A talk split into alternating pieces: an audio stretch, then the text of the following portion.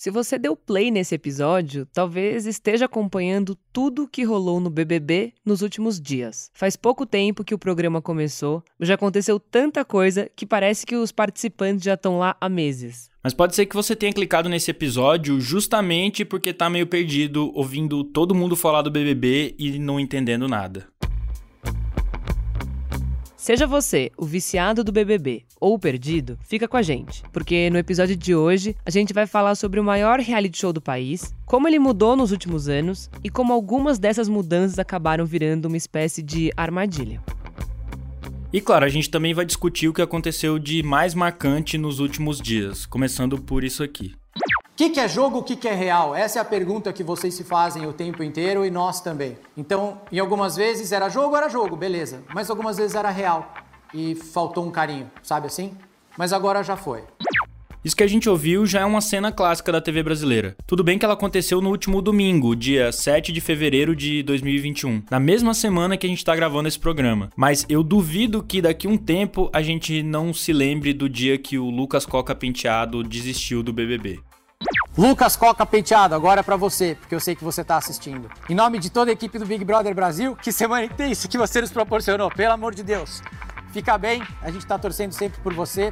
Obrigado por ter se jogado nesse programa, mostrado realmente como a gente deve viver o Big Brother Brasil com tudo que a gente tem. Para quem não sabe do que a gente está falando, esse foi o dia que o Thiago Leifert, apresentador do Big Brother Brasil, anunciou a saída do Lucas. Esse participante, um jovem paulistano de 24 anos, foi meio escanteado pelos outros brothers e viveu momentos intensos antes de pedir para sair. A história do Lucas marcou as primeiras semanas da 21ª edição do reality show mais assistido do Brasil. Ele chegou causando na primeira festa, assustou o pessoal e acabou excluído por quase todo mundo dentro da casa. Depois, ele deu um beijo no Gilberto, um outro participante, e acabou pedindo para sair do programa. E a exclusão dele na casa comoveu um país inteiro, tanto que levou a apresentadora a dar esse puxão de orelha nos outros participantes. Mas tem outros nomes, alguns conhecidos, outros nem tanto, que estão na boca até mesmo de quem nunca ligou a Globo ali por volta de 10 e meia para assistir o BBB. Desculpa, desculpa, desculpa, desculpa. Lumena, você... eu tô te escutando pelo microfone, você quer dizer alguma coisa? Lembra daquelas discussões sobre quem não lavou a panela ou quem roubou o miojo do amiguinho? Pois é, pelo menos nas primeiras semanas desse ano, o BBB tá com outra cara. Hoje a gente vai falar de BBB, mas também vai falar de psicologia, política, direito, militância, cancelamento, relacionamentos humanos, racismo e também de LGBT fobia. Ufa.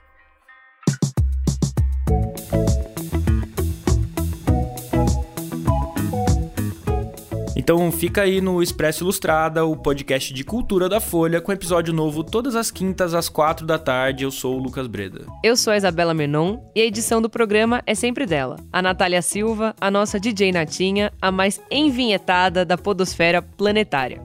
O Expresso Ilustrada traz com exclusividade a DJ Natinha, a mais ligeira da podosfera.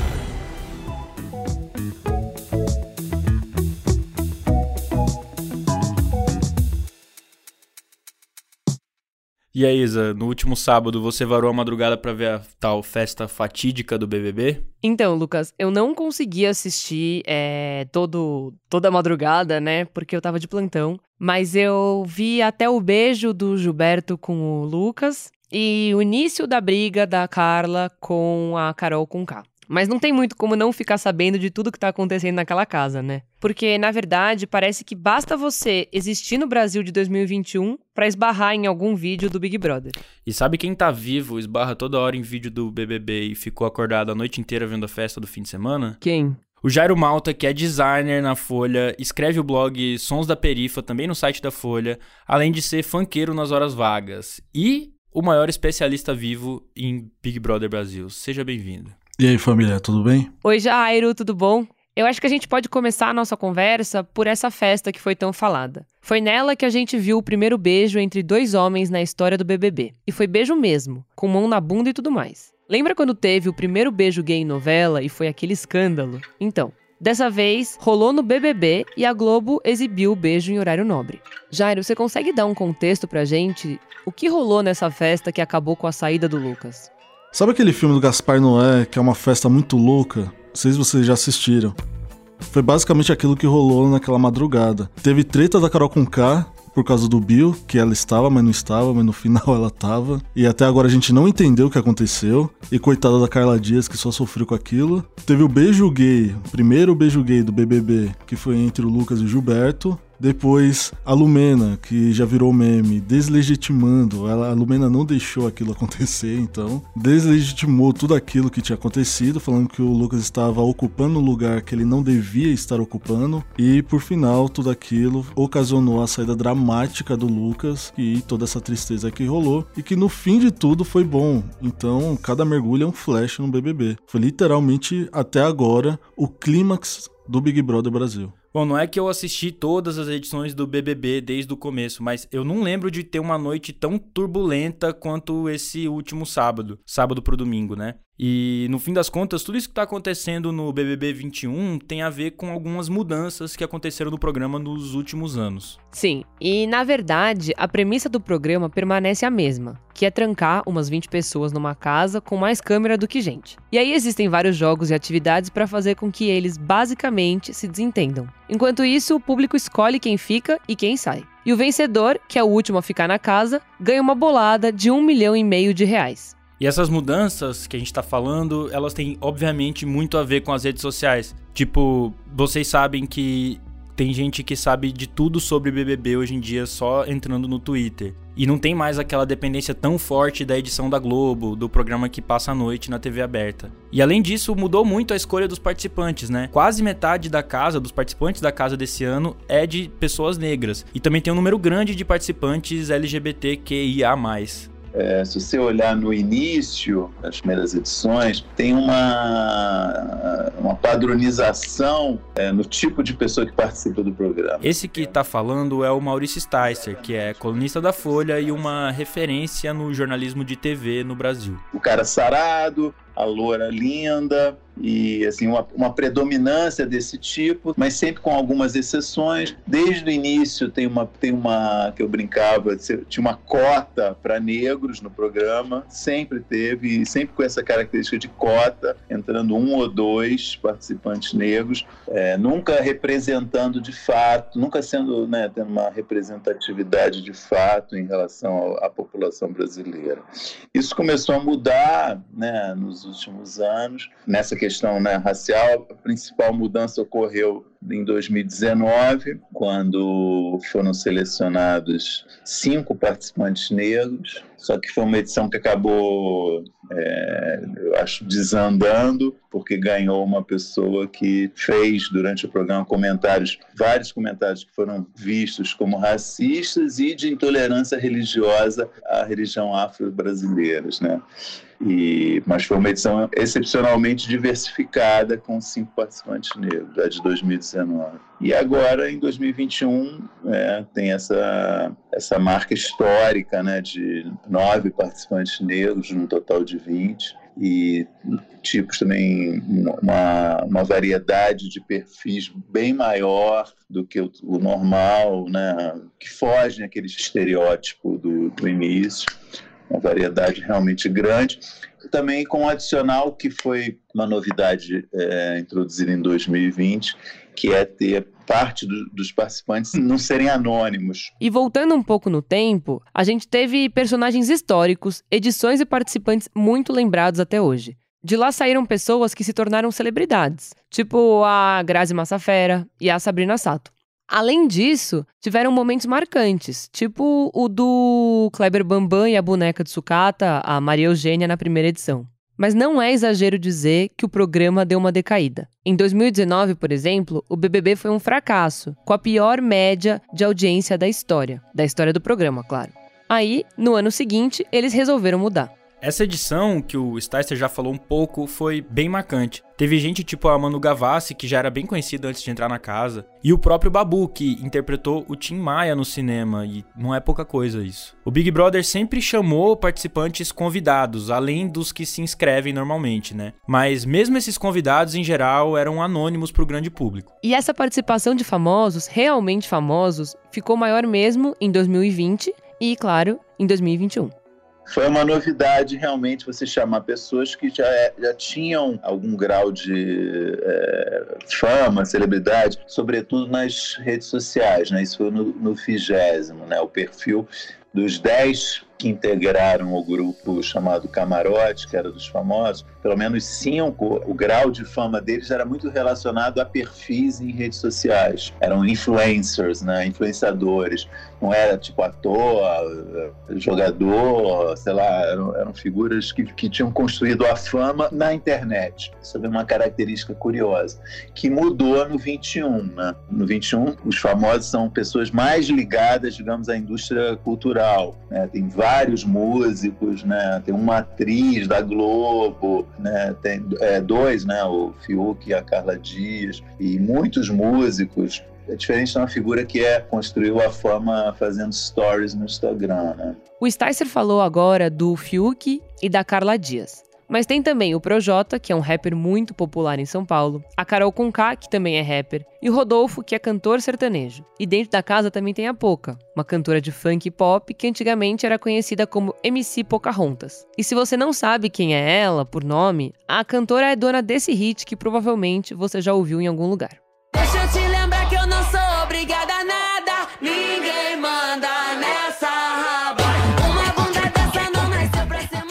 E eu acho que a adesão dos famosos tem muito a ver com esse momento que a gente tá vivendo. Quer dizer, a gente tá no meio de uma pandemia que não só aumenta a audiência do programa, né? Porque tá todo mundo em casa, sem nada para fazer, buscando entretenimento, mas também passa uma sensação de ser uma vitrine interessante para quem não pode fazer um show, gravar uma novela ou gravar um filme, enfim.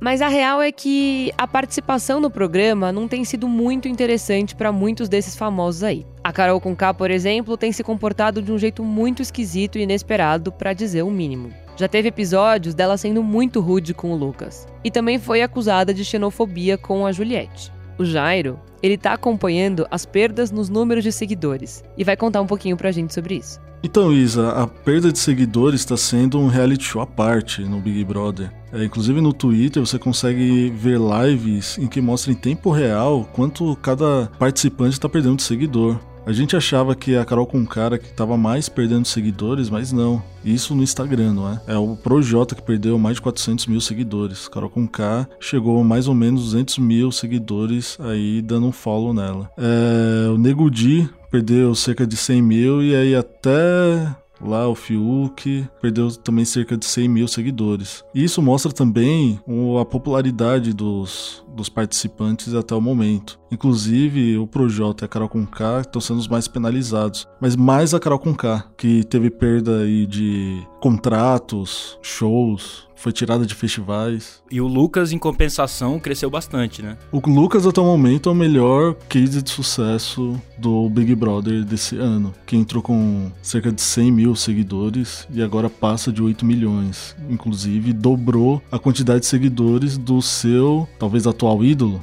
Não sabemos ainda se o Projota ainda é o ídolo do Lucas ou não. É, inclusive tem uma questão bem interessante que você falou no texto que você escreveu para Ilustrada, né, uma análise sobre o BBB. É, você fala sobre como o Instagram hoje em dia virou o termômetro de popularidade das pessoas, né? Tipo uma coisa realmente bem importante assim. O Instagram agora é o ibope de cada participante, né? Estando no BBB. As marcas elas conseguem ver se estão indo bem ou mal. Então, e tem o, o caso da Carol com Kai do Projota, que o Jairo falou que foram os que mais perderam seguidores. E eu acho esses dois casos bem interessantes, mas isso porque eles são rappers. E dentro do hip hop existe uma relação diferente entre o artista e o próprio público, né? Porque tem uma questão de você, o que você canta, você ser cobrado por aquilo, né? Você não pode ser hipócrita. E é curioso que, como até o Mano Brown Brown, MC do, dos Racionais, provavelmente o, o, maior MC do Brasil de todos os tempos, ele foi citado como referência pelo Projota, mesmo não tendo nada a ver com a situação, ele teve que ir lá no Twitter se posicionar, né, Jairo?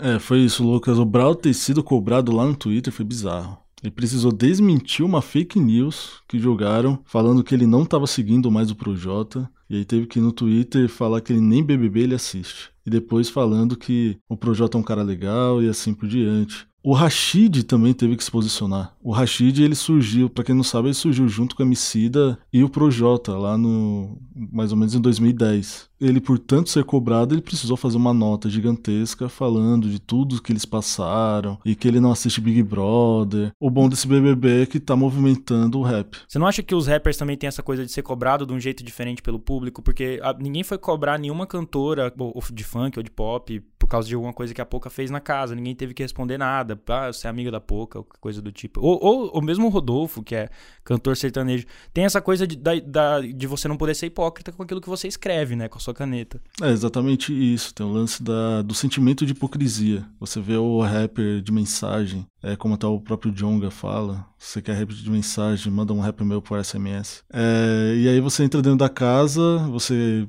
começa a assistir o Big Brother, você vê ali um participante que é muito fã do e o seu ídolo ali, que é o caso do Caio e do Rodolfo, e eles se dando muito bem. E eles tendo ali é, uma, uma conexão muito boa. E aí você tem o Projota, que é um cara que ele mesmo diz que ele influencia as pessoas para o bem. E aí você tem o Lucas, que disse que o rap do Projota salvou a vida da mãe dele. E ele começa a ter aquelas atitudes dentro da casa. É... E isso causou um boom dentro do cenário do, do hip hop nacional. As pessoas começaram a cobrar demais os rappers e todos os rappers, cantores que eram citados pelas pessoas que estão sendo odiadas dentro do Big Brother estão sendo cobrados aqui fora. Jairo, no texto que você escreveu para Ilustrada, você diz que a presença negra seria a trilha para Wakanda. Mas de repente alguma coisa deu errado. Eu queria saber o que, que deu errado. O que deu errado, eu acho meio difícil a gente conseguir falar essa altura do BBB. Eu acho que quando acabar o, o programa, talvez a gente consiga fazer uma análise melhor. Só que até o momento e até aquela festa que foi o clímax de tudo, o que eu acho é que os negros eles sentiram a responsabilidade de representar uma causa, que é, a, que é a da bandeira do movimento negro, no caso de outros participantes do LGBT e assim por diante. E eles erraram a mão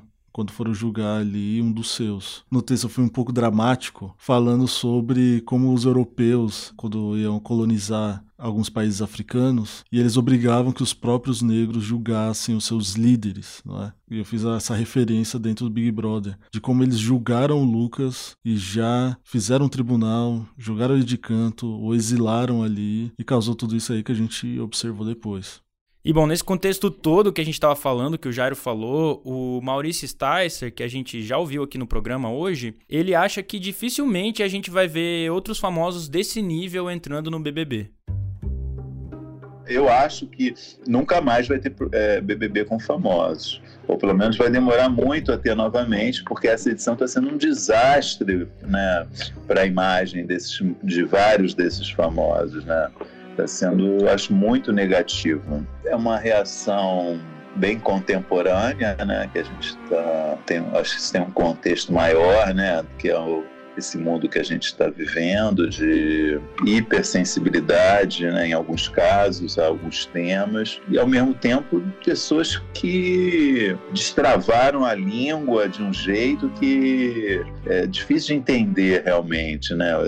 Tanto a Carol quanto o Projota, né? Porque tinham construído trajetórias baseadas em, em valores e questões que é, não combinam com o que eles estão transmitindo no programa, né? Causou um choque realmente, né? De fato, acho isso muito ruim para a imagem deles. E, e, eu acho que para quem está assistindo, você pensar assim, pô, o que, que acontece nesse programa que a pessoa se perde desse jeito, né?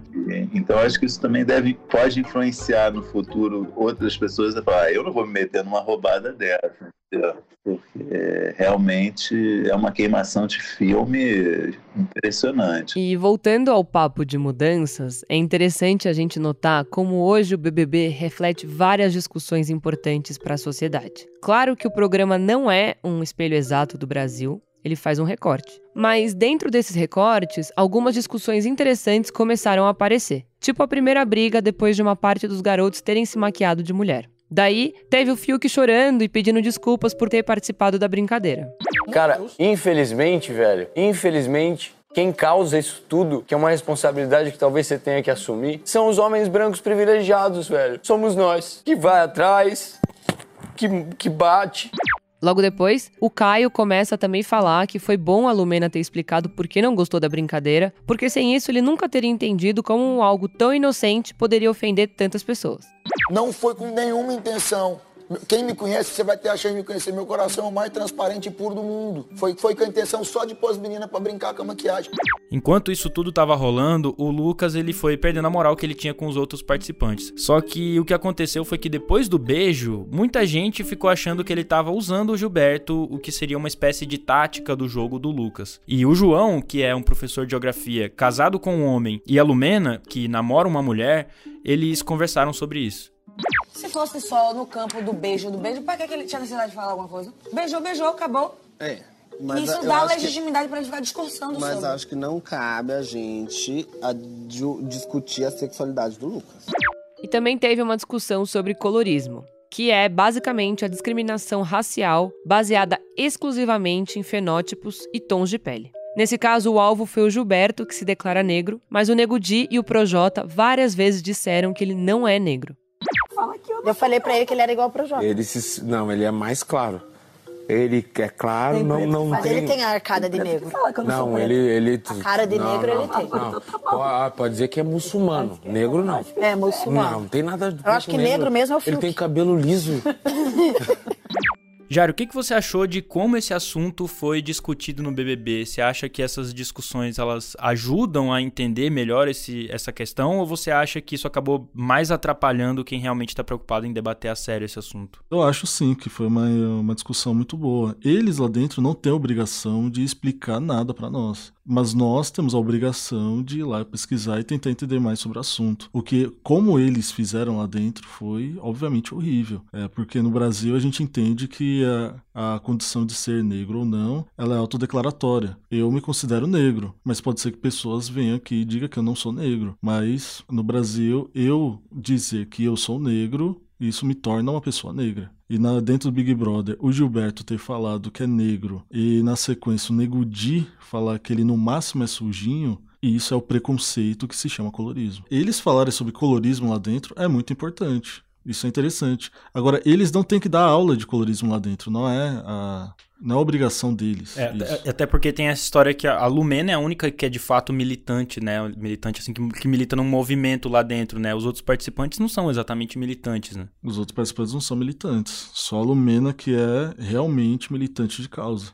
E a gente vai ouvir agora o Maurício Sticer, que comenta um pouco sobre a mudança de comportamento dentro da casa. Porque antes era comum a gente ver brigas por conta de miojo, ou então várias cenas de pegação, de corpos malhados e tudo mais. E hoje isso mudou um pouco. É, se pensar no início, essa exposição do corpo está muito ligada ao tipo de ao perfil dos participantes, né? Você convo- convocava, sei lá, num grupo de 14 ou 16, você convocava seis mu- mulheres com perfil de modelo, seis homens com esse perfil também de modelo, é, aluno de academia de ginástica, e deixava eles, né? Essa exposição do corpo era um elemento a mais desse tipo de seleção de gente que ia participar do programa. Eu acho que, com muitas aspas, tem uma evolução, né, da- é, do que o programa quer mostrar, de fato, né? E tem um, um- um reconhecimento, de certa forma, de que o programa precisa é, tratar dos assuntos que a sociedade também está tratando. Isso é uma coisa que né, o Boninho, durante muito tempo, rejeitou de forma muito eloquente, dizendo que o programa era só um jogo, uma guerra entre pessoas, não era para discutir nada. Né? Tem algumas manifestações dele muito fortes nesse sentido. E hoje você vê ele, já há algum tempo, a Globo se orgulha, né? diz isso de forma orgulhosa, que o programa discute temas relevantes para a sociedade. E dentro dessas discussões tem também a história do tal do cancelamento. Lembra do primeiro dia desse BBB? Tava todo mundo falando que tinha medo de ser cancelado pelo público. Só que o curioso é que esse mesmo medo pode fazer com que muita gente, vamos dizer assim, mude de lado e se torne um cancelador dentro da casa. Então, eu acho que sem dúvida é a edição que vai ficar marcada por isso, pela cultura do cancelamento. Você tá ouvindo a Ana Virginia Balussier, que é repórter da Folha e escreveu um texto sobre esse BBB. Até porque isso costuma ser uma fagocitose da esquerda, né? O cancelado é quase sempre alguém que tem medo de ser cancelado. Tipo, vai tentar cancelar o Olavo de Carvalho para ver se ele liga. Então essa vulnerabilidade, ela parte da esquerda. E é aí que costuma ser essa, esse movimento de vou cancelar antes para não ser não, não virar o alvo, não, não entrar na berlinda. Eu acho que essa dinâmica de cancelar primeiro para não ser cancelado antes, ela lembra um pouco a quinta série B. Sabe na escola quando você não queria ser taxado de, sei lá, de nerd e você fazia o bullying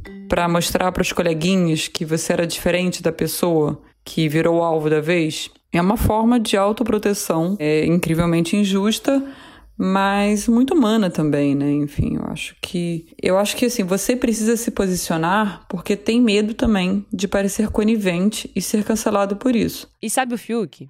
Então, para essa edição do BBB, ele teve até aulas sobre racismo e feminismo, segundo mostrou uma reportagem do UOL.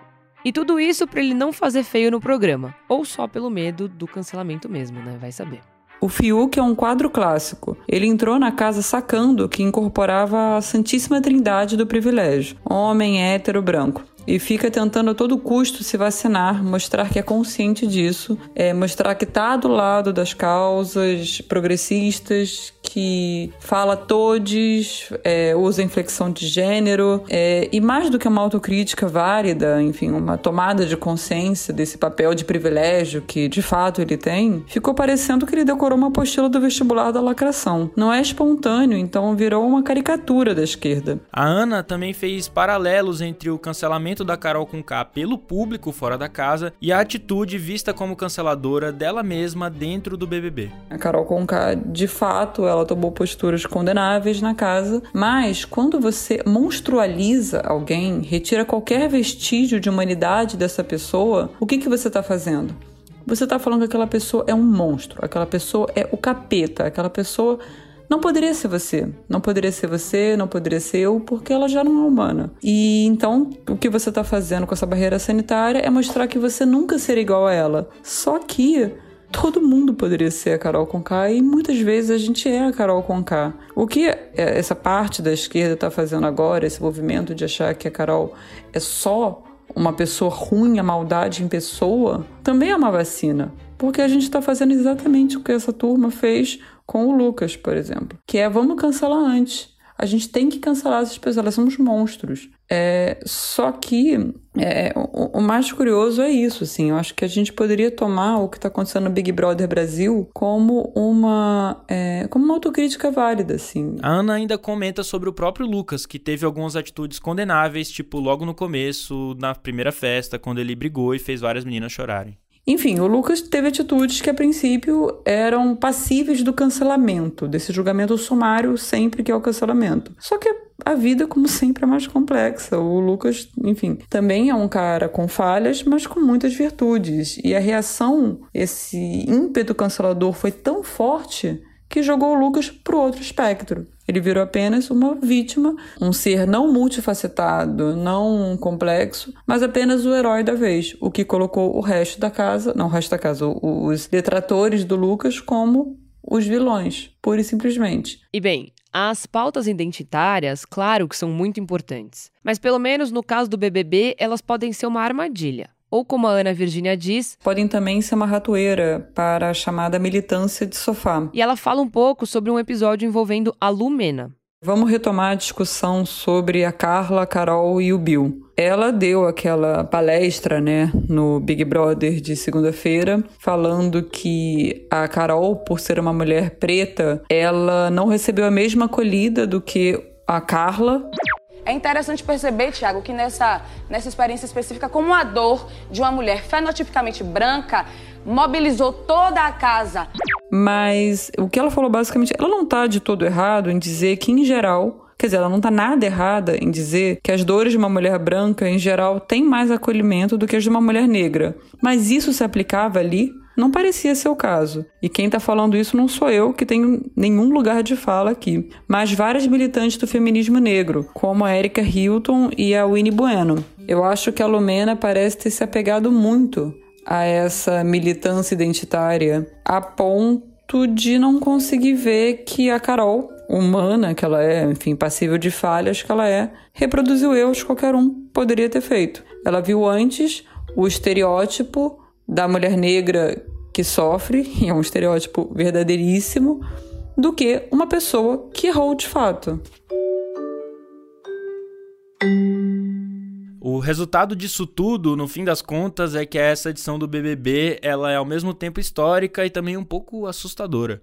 A gente já viu muito choro, muito sofrimento. E nessa festa do último fim de semana, que a gente já falou várias vezes aqui no programa, além da saída do Lucas, a gente viu o Projota e a Carol com K quase implorando para sair da casa. E chegou ao ponto do Projota dormir com uma faca embaixo do travesseiro e a Pouca temer pela saúde da família do rapper. Ô Jairo, como que a gente chegou nesse nível? O que, que aconteceu? Eu não sei o que aconteceu. Não faz sentido, não faz sentido. E outra, ele disse que ele estava com uma faca, mas em nenhum momento mostra ele pegando uma faca. Mas se ele realmente estivesse com uma faca embaixo do travesseiro, o que, que ele queria fazer? Se o, o Lucas, e, em última instância, sei lá, o Lucas chegasse para tentar alguma coisa com o Projota, o que, que ele ia fazer? Ele ia pegar a faca, mas até ele pegar a faca, ele ia conseguir fazer alguma coisa, não faz sentido essa cena. E a Poca indo lá e falando pro Jota, o Lucas quer fazer alguma coisa com a sua família, é mais absurdo ainda. Sendo que o Lucas, ele disse que na quebrada as pessoas iriam receber ele de outra forma porque ele tinha beijado o Gilberto. E como que ela tirou essa conclusão? Não faz sentido, não faz nada sentido. Tudo mostra que aquela festa realmente foi uma loucura.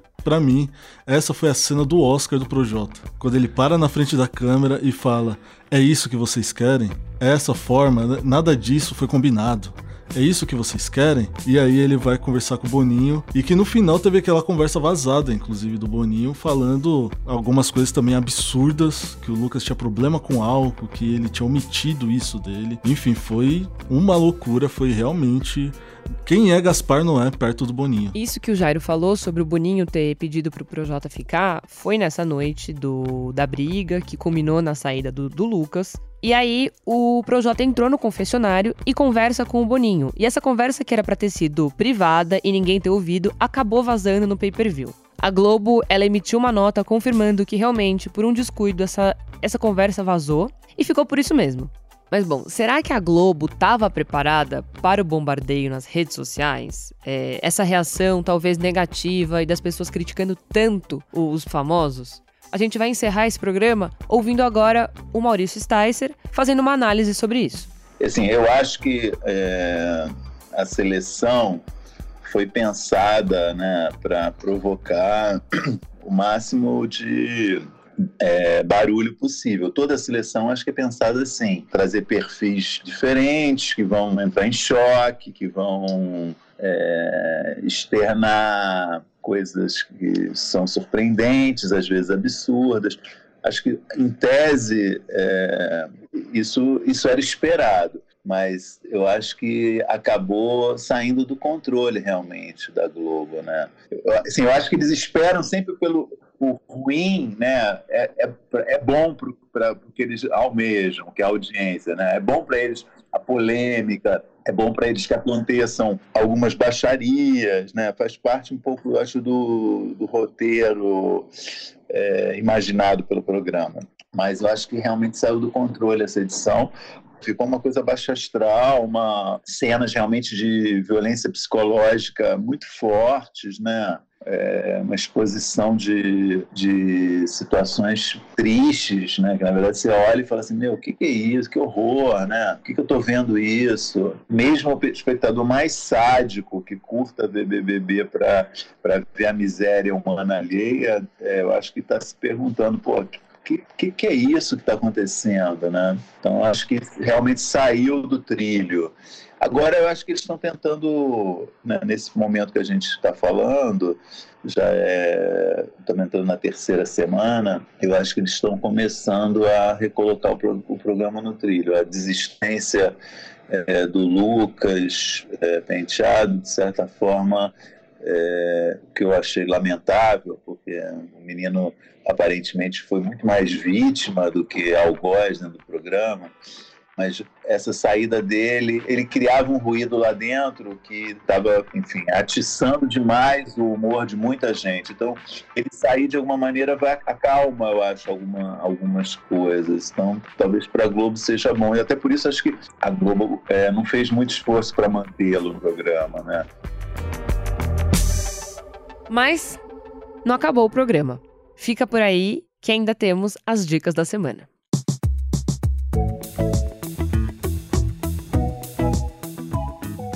Bom, e essa semana a gente tá com o Jairo Malta no estúdio.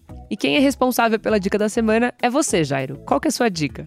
Galera, a dica que eu tenho para dar é a série Blackish, tem na Amazon Prime, tem todos os episódios, todas as temporadas. Ela fala muito sobre todos esses assuntos que essas pautas identitárias que a gente teve agora, falando sobre LGBT, é, negro, colorismo, é, fala sobre tudo isso aqui de uma forma muito mais leve, fazendo piada com muitas situações que é, nós negros passamos. Então fica a dica aí de uma série bem leve, ao contrário do BBB desse ano, que você pode assistir aí com a família e é bem didática. Ô Jair, qual que é a música do verão? A música do verão? Cara, com certeza não é nenhuma da Carol Conká, isso você pode ter certeza. E esse foi o Expresso Ilustrada, o podcast de cultura da Folha, que tem episódios novos todas as quintas, às quatro da tarde. Eu sou a Isabela Menon. Eu sou o Lucas Breda e a edição do programa é sempre dela, Natália Silva, a nossa DJ Natinha, a dona do sorriso mais brilhante da cidade de São Paulo e região. Jairo, muito obrigado pelo, por participar. Você sabe que a gente aqui é fã. Volte outras vezes pro Expresso por favor. Muito obrigada, Jairinho. Fiquei muito feliz com a sua participação. E para quem não sabe, o Jairo e o Breda são como Caio e Rodolfo. Isso mesmo, eles vivem um bromance. Falou, galera. É isso. Feijoadinha, um beijo. Assistam BBB com moderação, pelo amor de Deus.